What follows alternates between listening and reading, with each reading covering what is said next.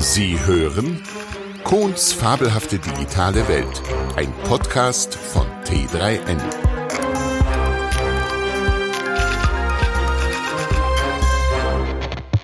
Unsere Zukunft ist digital. Unsere Zukunft ist rosig. Oder hat das Facebook-Geschäftsmodell noch Zukunft?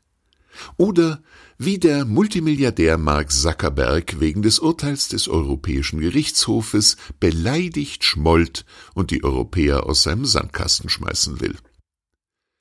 Darf ich Ihnen, verehrte Hörerin, verehrter Hörer, mal eine persönliche Frage stellen? Wenn Sie Ihr analoges Leben mal ehrlich und objektiv betrachten, wie wichtig, welche Bedeutung hat für Ihr seelisches und geistiges Wohlergehen das Bild eines Mittagessens, die unerfreulichen Details dieses Bildes lassen wir jetzt mal außen vor, eines Freundes, respektive einer Freundin, die Sie seit vermutlich einigen Jahren gar nicht mehr oder vielleicht persönlich überhaupt noch nicht gesehen haben?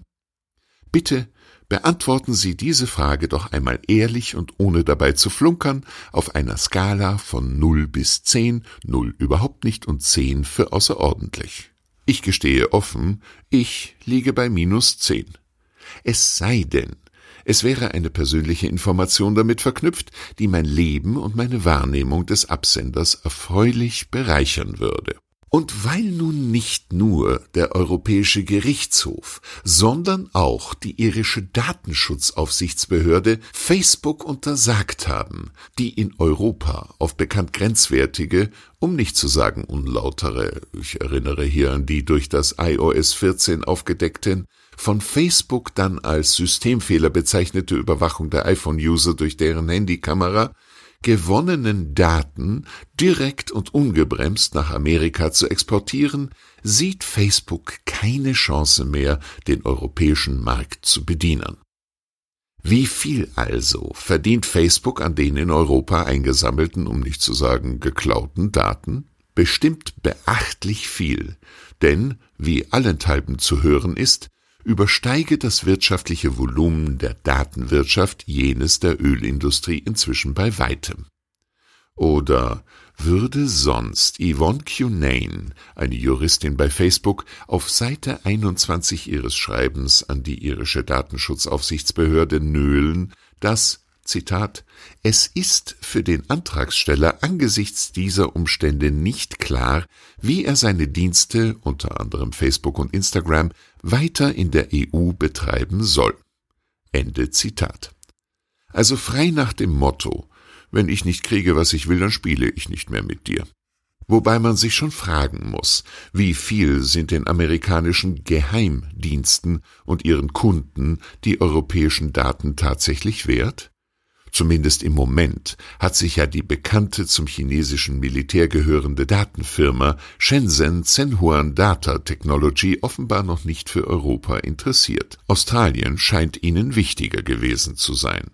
Sollten wir Europäer das nicht als Beleidigung empfinden, wo bleibt denn unsere Selbstwertüberschätzung? Ich frage mich also, sollten wir es vielleicht Facebook leichter machen, sich aus Europa zurückzuziehen, indem wir uns nach anderen Möglichkeiten umsehen, unsere Mitmenschen mit dem Foto unserer missratenen Pizza zu belästigen?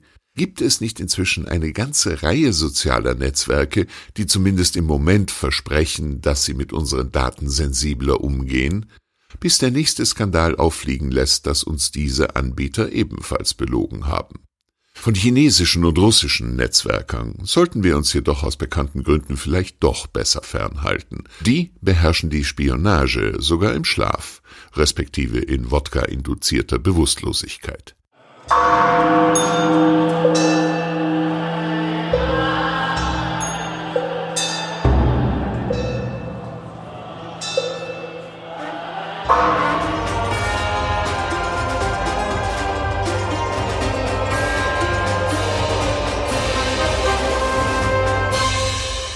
Wobei man sich angesichts der aktuellen politischen und gesellschaftlichen Entwicklungen fragen muss, ob es überhaupt noch in Sachen Kommunikation einen seriösen, will sagen aufrichtigen und ehrlichen Anbieter geben kann. Hier sind Zweifel nicht nur erlaubt, sie sind das Gebot der Stunde. Seither quält mich die brennende Frage, wie lange wollen wir es eigentlich noch zulassen, dass uns andere, uns vollkommen unbekannte Dritte, als kostenlose Datenkuh missbrauchen und die von uns gemolkenen Daten für ein sündhaft teures Geld in alle Welt verhökern? Schließlich müssen Kühe ja auch gefüttert werden, und das scheinen die Datengierschlünde eiskalt vergessen zu haben. Die schlechten Bilder mieser Pizzen reichen dafür nun wirklich nicht aus.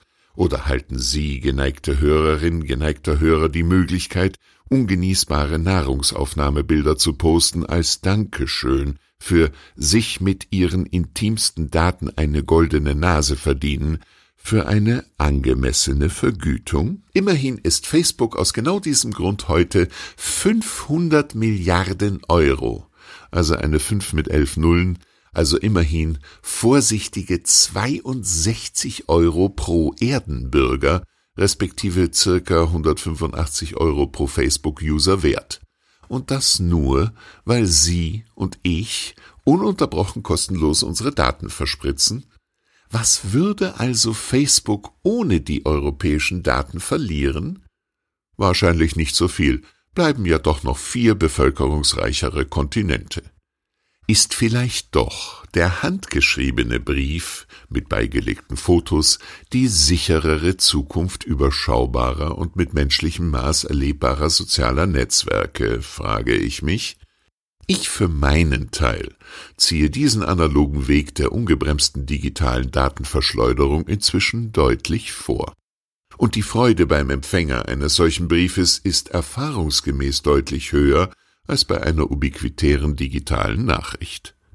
In diesem Sinne fröhliches Postkarten und Briefe schreiben. Postskriptum ich liebe edles Briefpapier und einen dicken Füllfederhalter mit dunkelblauer Tinte. Quellen unten verlinkt. Sie hörten Kohns fabelhafte digitale Welt, ein Podcast von T3N und Kohns Welt AG. Sprecher und Autor William Kohn. Musik Tom Putsch. Eine Produktion von T3N und Kunstwelt AG.